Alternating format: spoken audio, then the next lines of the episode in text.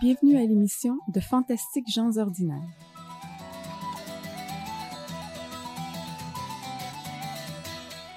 Aujourd'hui, nous allons découvrir Antoine Roy dit Desjardins ainsi que Marie Major, nés respectivement en 1635 et 1637.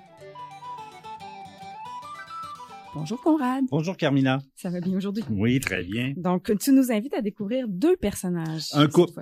Oui, un couple. Oui, un couple. Et en 1635, on imagine que ce sont des immigrants. Oui, ils sont nés tous les deux en France. Le premier, Antoine Roy. Il s'appelle Antoine Roy quand il demeure en France. Il est euh, maître tonnelier comme son père. Maître tonnelier, qu'est-ce que c'est qu'un tonnelier? Un tonnelier, c'est quelqu'un qui fait des tonneaux, qui produit les tonneaux pour, euh, pour pour euh, mettre du vin et tout, tout ce qui est liquide. Euh, c'est un, un, métier très reconnu parce que très utile, évidemment, pour, le, pour le transport. Et ça prend un savoir-faire euh, particulier.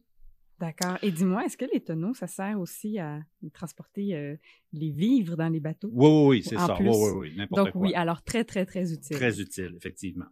Euh, alors, Antoine Roy, lui, son, son père aussi, Olivier Roy, euh, est maître tonnelier. Donc, il vit en France. Il a une épouse en France, Catherine Biot. Il a même deux fils. Sauf qu'à un certain moment donné, probablement, on présuppose que sa famille est décédée ou qu'il s'est passé quelque chose. Il émigre en Nouvelle-France comme euh, volontaire, euh, comme soldat au régiment de Carignan.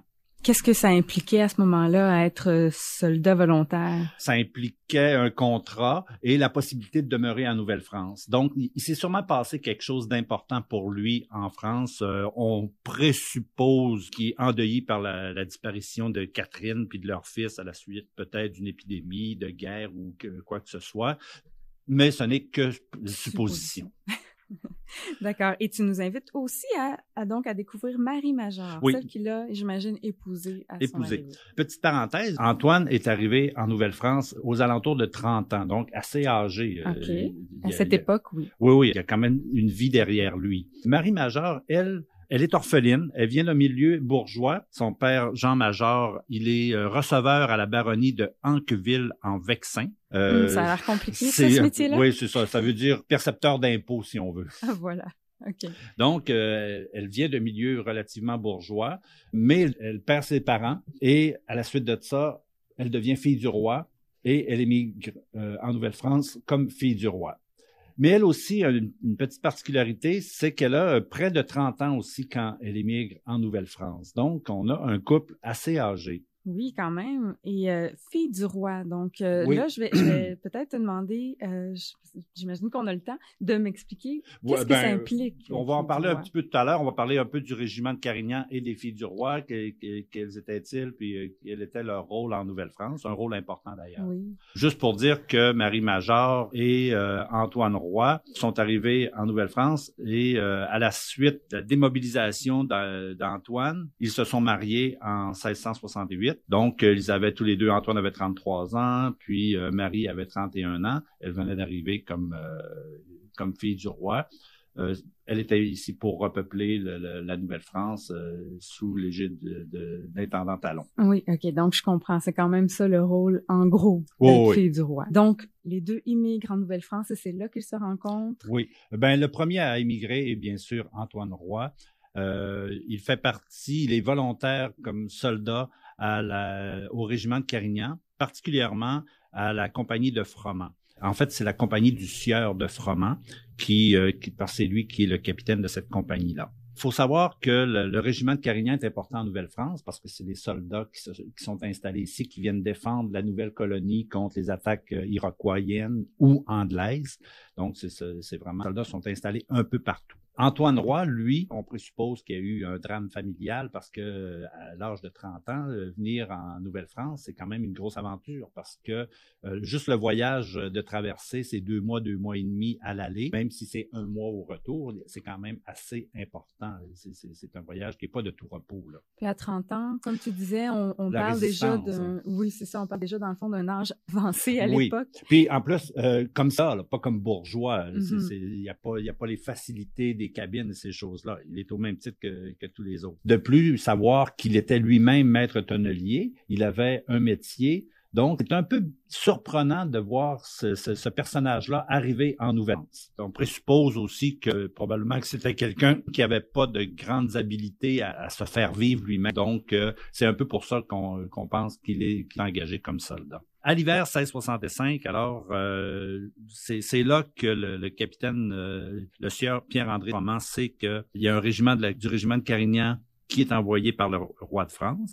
C'est lui qui demande à, être capitaine de cette compagnie-là. Elle est envoyée, effectivement. Elle arrive en juin. Mais c'est vers le 23 juillet suivant que les soldats sont supposés d'aller au fort Saint-Louis. Fort Saint-Louis, c'est Chambly maintenant. Ils sont supposés d'aller là pour aller construire le fort. Mais il y a un problème de transport, semble-t-il. Alors la compagnie est en cantonnement dans la région de Trois-Rivières. Elle reste là. Fait que Antoine Roy prend comme c'est la coutume probablement à l'époque, de ce que j'en ai lu, prend un nom de, bataille, son nom est Desjardins. c'est pour ça qu'il est maintenant dit Antoine Roy dit Desjardins à partir du moment qu'il est qu'il est soldat. Donc, c'est un nom de bataille. Oui, c'est un nom de bataille, c'est ça. C'est un nom de bataille. D'accord. Et en, fait, c'est ça. Donc, les soldats qui étaient envoyés ici, tu nous as dit que le sieur de Froment s'est porté volontaire pour être le capitaine. Est-ce que c'était un régiment qui venait renflouer ses propres troupes ou c'était... Qui, qui venait renflouer les troupes du régiment de Carignan. OK. Fait que lui était un militaire de carrière. Euh, il voyait une opportunité, d'ailleurs, euh, qui, s'en est servi. Il est venu euh, en Nouvelle-France et il est retourné après ça en France. OK. Les soldats, eux, avaient été stimulés pour demeurer en Nouvelle-France. D'ailleurs, quand Antoine Roy est démobilisé, on lui donne 100 livres pour qu'il demeure en Nouvelle-France et qu'il se marie. C'est ce 100 livres-là, c'est sa dot, c'est dans le, le, contrat de notarié, c'est ce qu'on, c'est ce qui apparaît euh, lors de, de, de, son contrat pour dire ses avoirs avec Marie Major. Donc, on va parler justement maintenant de Marie Major, j'imagine. Marie Major. Oui, elle, elle est née euh, le 26 février 1637. Elle vient du coin de la Normandie en France. Ses parents étaient bourgeois. Elle n'est pas mariée en France, alors on peut présupposer qu'elle demeurait euh, relativement aisée avec ses parents qui décèdent à un certain moment donné. Donc, elle se retrouve seule sans, sans avoir, sans rien. Les filles du roi euh, est une possibilité intéressante pour elle pour avoir un certain avenir. C'est pour ça qu'elle qu'elle devient fille du roi euh, pour venir en Nouvelle-France. Comment ça fonctionnait? Est-ce qu'on sait, euh, est-ce qu'il y avait un recrutement? Est-ce qu'il y avait de, la rémunération? Qu'est-ce qu'on leur promettait? Ben, il disait, c'était de jeunes femmes célibataires qui voulaient immigrer en Nouvelle-France pour s'y marier. Alors, c'était le désir de fonder une famille puis coloniser le nouveau territoire. C'est le roi de France qui agissait comme tuteur à ce moment-là. Fait que c'est lui qui payait les frais de voyage, euh, puis une dot pour le mariage aussi. Fait particulier par rapport à Marie Major, elle, elle a une dot de 300 livres. D'habitude, la dot était de 50 livres. Elle, elle a une dot de 300 livres, ce qui montre son statut bourgeois euh, par rapport aux autres filles du roi. Et ce n'était pas un incitatif par rapport euh, à son âge. Probablement aussi du fait qu'elle était plus âgée. Se trouver un mari était euh, quelque chose de plus difficile que les, plus jeunes qui arrivaient, effectivement. Parce que j'imagine effectivement que la plupart des filles du roi... 18 ans, 20 ans. Exact. Donc, elle était d'une autre catégorie. Oui, oui, c'est ça. D'accord. Donc, euh, puis on peut présupposer aussi que son mariage avec Antoine Roy dit Desjardins est un mariage de raison. Euh, lui étant plus âgé aussi, euh, pas très déluré, donc euh, il a dû voir cette madame-là plus âgée un peu. Ça faisait son affaire. puis elle aussi, probablement l'exigence un peu moins haute des deux côtés. Alors le 11 septembre 1668, ils se marient tous les deux à Québec de façon normale devant le notaire, devant Dieu et devant les hommes. D'accord. Donc, euh, c'est toujours un mariage, bien sûr, religieux parce que tu nous disais effectivement que la religion était déjà implantée. Oui, la religion est implantée. D'ailleurs, on peut, euh, jusqu'en 1659, c'était des missionnaires qui étaient ici. Mais euh, en 1681, par exemple, il y avait déjà 25 centres religieux avec curés qui était installé en Nouvelle-France. Donc, la structure d'habitants commençait à prendre forme plutôt que la structure euh, de, de, découverte et de coureur des bois. On voulait vraiment, puis c'était quelque chose qui était désiré et par le roi de France et par l'intendant Talon, d'installer des habitants pour faire des colonies viables et autosuffisantes en Nouvelle-France. C'était vraiment l'intérêt qu'ils avaient et le, projet de société qu'ils avaient. Alors, on sait maintenant, ils sont mariés. Euh, oui. Euh, petit résumé, Marie-Major, elle est arrivée en 1668, tandis que Antoine Roy dit Desjardins est arrivé en 1665. Pour Antoine, il est arrivé comme soldat. Marie, elle, est arrivée comme fille du roi. Puis, à la suite de l'arrivée de Marie-Majeure, ils se marient tous les deux en 1668. Donc, la même année. La même année, c'est ça. Quand les, quand les, filles du roi arrivaient, c'était pour se marier. Antoine, lui, avait probablement un contrat de trois ans. Euh, en tant que soldat, En tant que soldat, c'est ça, avec le régiment de Carignan. À la fin de son contrat, il décide de rester. D'ailleurs, sur le contrat de mariage, on voit que Antoine Roy apporte 100 livres euh, à la communauté euh, conjugale, ce qui est exactement l'allocation accordée par le roi pour chaque soldat du régiment de Carignan qui choisissait de rester en Nouvelle-France. D'accord. Donc, c'est une, c'est un, un incitatif. Oui, oui, oui. C'est un objectif d'ailleurs. Plusieurs, euh, plusieurs de nos ancêtres viennent du régiment de Carignan d'ailleurs, comme plusieurs viennent des filles du roi et ensemble et séparés. Donc, comme tu nous racontais, le, euh, la personne euh, le capitaine de Froment, en fait.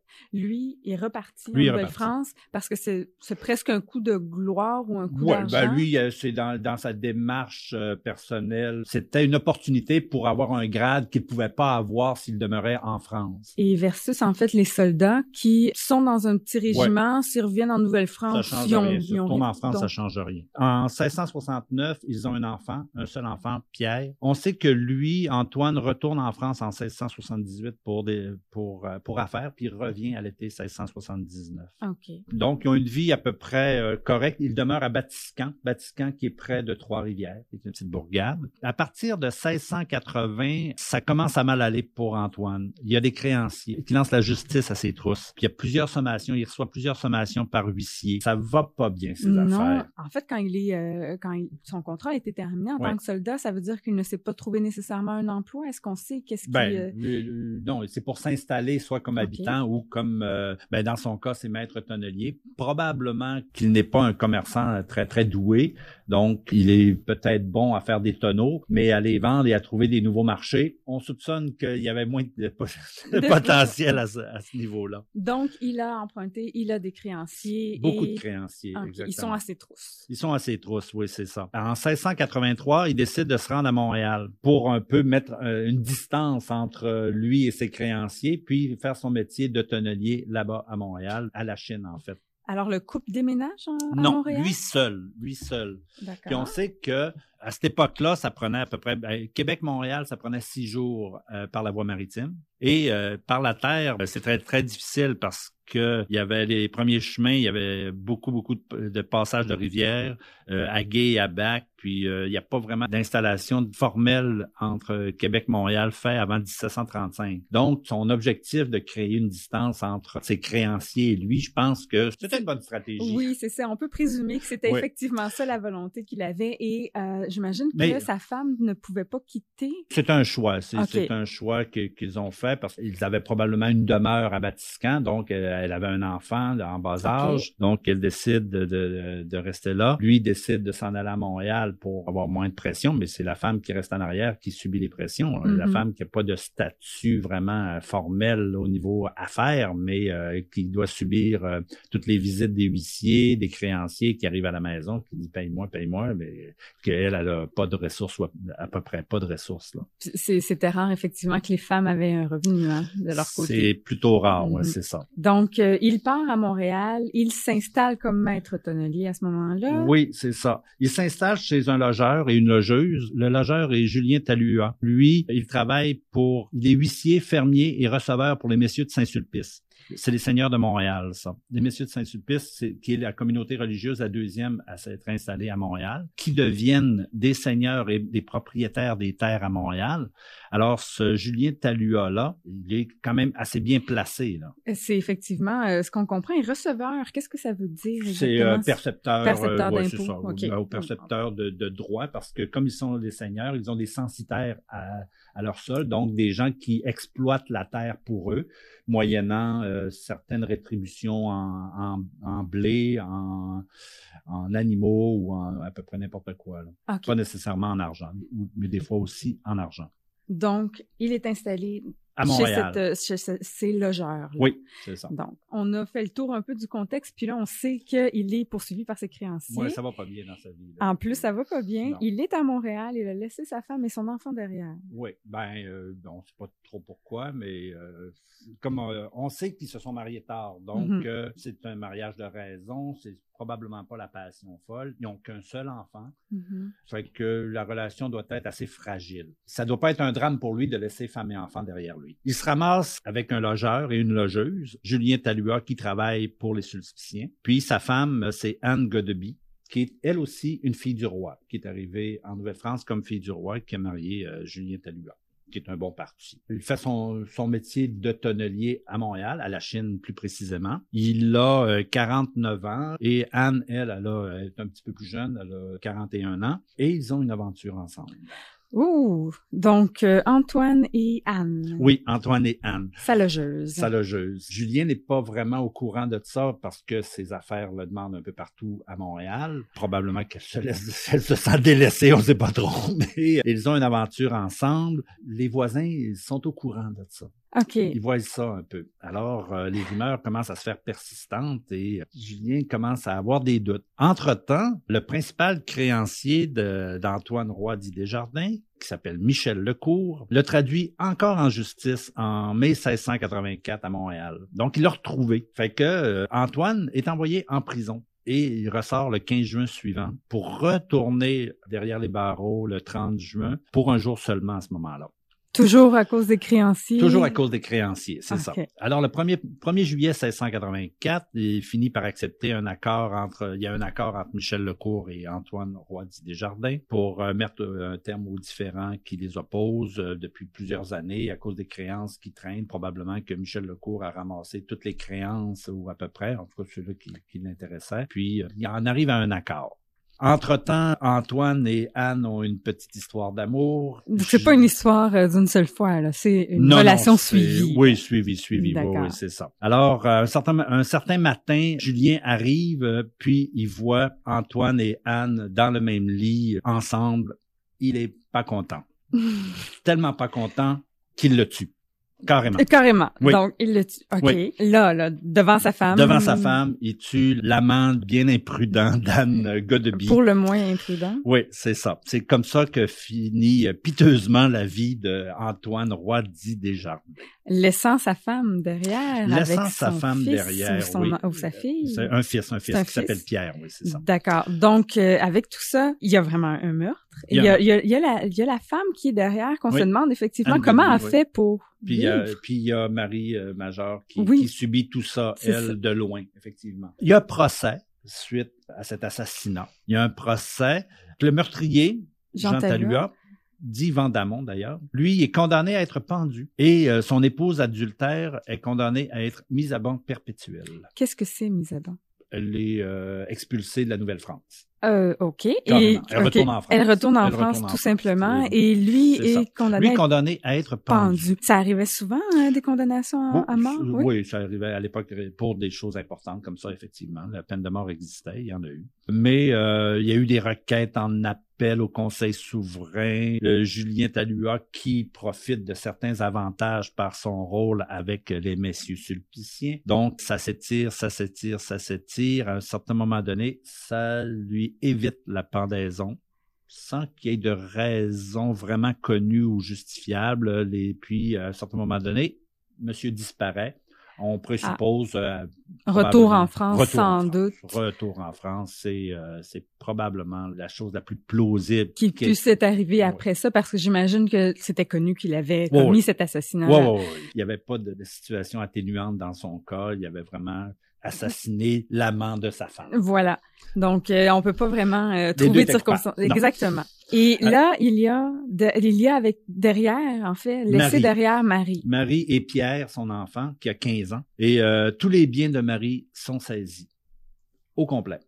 Alors, la femme était jugée autant coupable des écarts de conduite de son mari à ce moment-là, même si elle était très loin, même si elle subissait vraiment tous les, écarts de conduite de ce mari euh, un peu infidèle euh, et, un peu irresponsable, mm, mm, mm. disons pour le moment. Alors, euh, pour elle, c'est la dégringolade sociale. Elle, part d'un milieu bourgeois français, perd ses parents, arrive ici comme fille du roi, elle épouse quelqu'un de qui a un métier qui est mm-hmm. relativement correct, mais qui n'a pas de grandes ambitions, pas de grandes capacités euh, commerciales. Il se fait assassiner. Elle subit tout ça au complet. Elle est un peu prise avec cette situation-là et elle est très malheureuse. En fait, c'est terriblement triste, effectivement. Très triste. Oui. Marie Major est tranquillement en train de glisser ah. dans la pauvreté suite donc euh, à l'assassinat de son mari Antoine. Oui, même avant ça, en France, euh, le décès de ses parents qui la rend orpheline.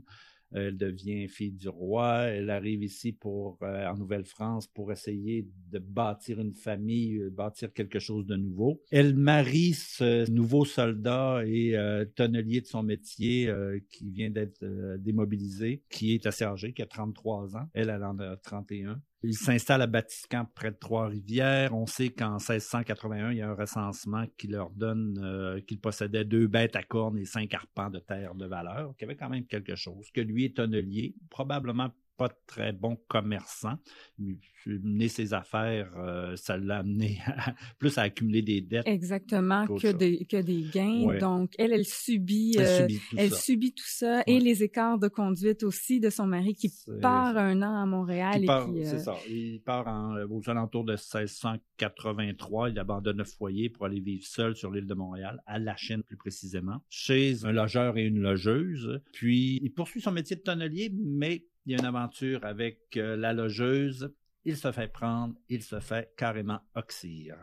Et tu nous disais aussi que, hum, donc, suite à ça, Marie-Major s'est fait, donc, saisir, tous ses, biens, ses terres. Donc, malgré que son, son, mari se soit fait assassiner et qu'on sait aussi que l'assassin, justement, euh, il, a été condamné, il a été condamné à mort, mais que ça n'a pas été, ça n'a pas été jusqu'au bout. Il a pu finalement s'en sortir, si on comprend Par bien. Par ses relations, euh, plutôt que de se faire pendre, euh, il décide de s'en retourner en France, qui est pas une mauvaise idée dans son cas. Oui, je, comprends, mais donc elle n'a aucun recours, Marie-Major. Non, Marie, euh, Marie-Major n'a rien, elle a son fils, par contre son fils de 15 ans, qui a appris le métier de tonnelier lui aussi par son père. Donc, elle se ramasse réduite à rien, mais il trouve asile à Québec ils vont à Québec. Pierre commence à être soutien de famille et commence à travailler comme tonnelier. Donc, on lui, euh, on, espère qu'il a une fibre commerciale un peu plus forte que celle de son père. Ou en tout cas qu'il y a un marché plus, euh, plus, euh, important. Mhm. C'est sûr qu'elle a perdu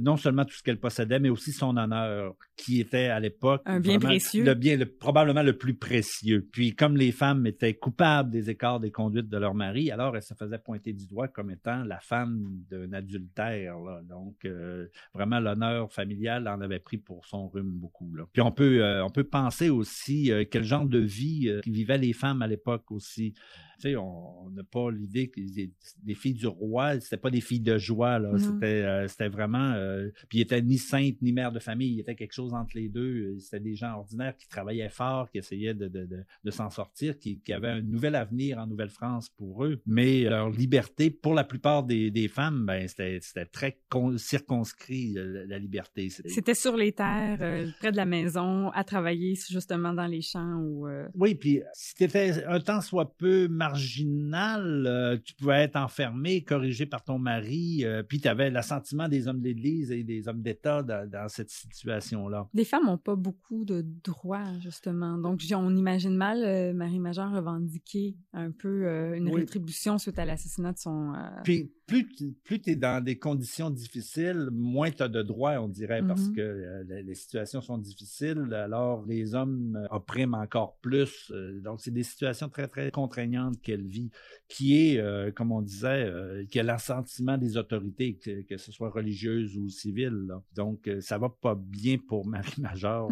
heureusement, son fils est là, donc elle, s'en va à Québec.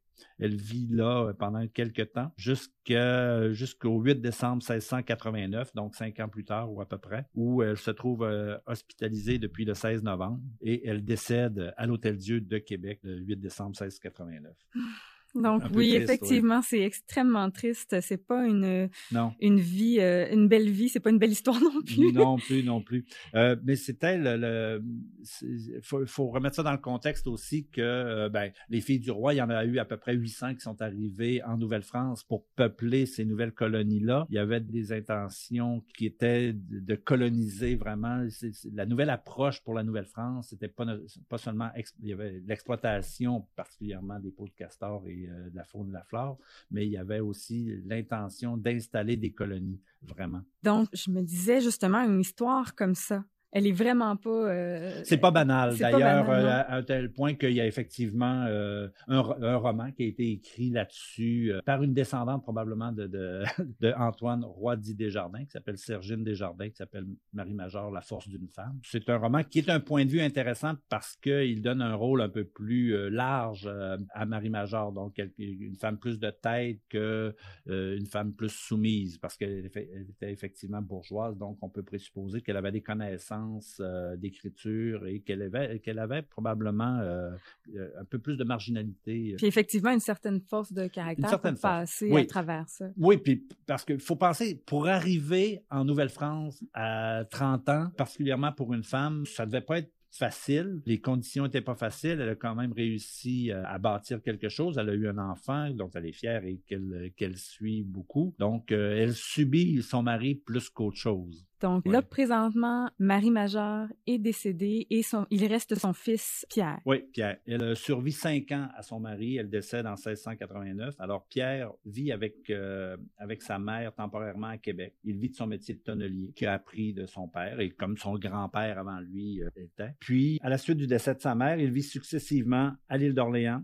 à Kamouraska, pour finir ses jours euh, en 1734. Ce qui est intéressant chez Pierre, c'est qu'il se marie trois fois. Euh, dis-moi, je vais t'arrêter. Là, il se marie trois fois. Donc, c'est suite au décès de ses femmes? Suite au décès de ses femmes, oui. dans, on parle pas de non, il n'y a pas de drame chez lui. Ça va bien, au contraire. Euh, il réussit à s'installer. Il vit de son métier de tonnelier comme agriculteur et charpentier. C'est quelqu'un qu'on peut considérer qui est assez bienvenu, assez bien vu. Puis, il a une descendance de 19 enfants de ces trois unions-là. Oui, c'est quand même assez important comme descendance. C'est important, effectivement. Les premiers arrivent en 1691 euh, et les derniers en 1734.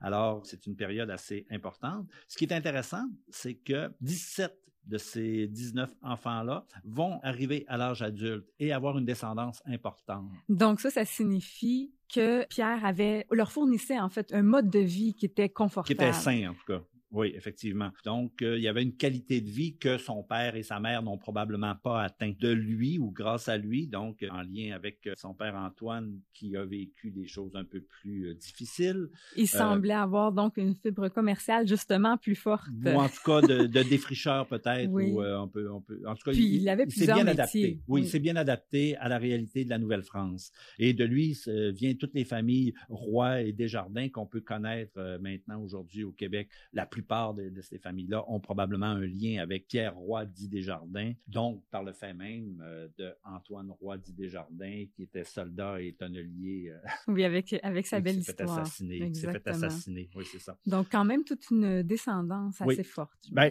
puis c'est un contexte historique assez particulier parce qu'on sait que, par exemple, euh, il y, a, des drôles de faits comme des animaux qui étaient excommuniés par Monseigneur Laval. il y avait des drôles de croyances à l'époque. Là, Marie-Major et euh, Antoine Roy du Desjardins vivaient dans cette situation-là euh, où ce que la magie et la morale était quand même assez élastique. Ben, je parlais des animaux excommuniés, mais il y avait aussi des pendaisons par effigie, euh, des corps jetés à la, voirie, il y avait des suicidés qui étaient emprisonnés, il y avait des méthodes de, guérison déconcertantes. Oui, je, suis, je suis déconcertée. Donc, des pendaisons par effigie, des suicidés emprisonnés, des suicidés. Donc, ils sont déjà sont déjà morts, oui, c'est ça, mais on euh, comme ils s'étaient suicidés, alors on les condamnait à être emprisonnés. Hein, donc, le suicidé était emprisonné. Mmh. Puis, euh, il y a aussi euh, quelque chose d'intéressant. Il y a les castors qu'on disait que c'était des poissons parce qu'on pouvait à ce moment-là en, manger les vendredis saints et pendant tout le carême. Du fait que c'était un poisson, euh, on pouvait manger ça. Ce qui était... Morale élastique. oui, une morale élastique. Cependant, pas assez élastique pour euh, permettre à Marie euh, Major de, de s'en sortir. Non, l'élasticité était plutôt masculine, n'était pas très féminine. On a mm. la preuve de quand on voit le procès suite au meurtre d'Antoine Roy dit Desjardins par Julien Talua, du fait que lui a des relations avec les, les suspiciens, il réussit à s'en tirer quand même relativement bien relativement bien. Il a, tout perdu ici en Nouvelle-France et il a fallu qu'il retourne en France. Mais on, voit que tout le monde est égaux devant la justice, mais il y en a des plus égaux que d'autres. Exactement. Alors, merci pour, euh, pour en fait, cette histoire, euh, Conrad. Alors, on vient de faire justement l'histoire des rois et des Desjardins euh, du Québec. Merci, Conrad, pour, pour cette belle émission. Alors, vous avez écouté De fantastiques gens ordinaires. De Fantastiques gens ordinaires est fièrement présenté par le studio 1649. Le balado que vous venez d'écouter a originalement été diffusé sur les ondes de CIBL de 2010 à 2011 et remasterisé par notre équipe. Merci de votre écoute et n'oubliez pas que vous êtes, vous aussi,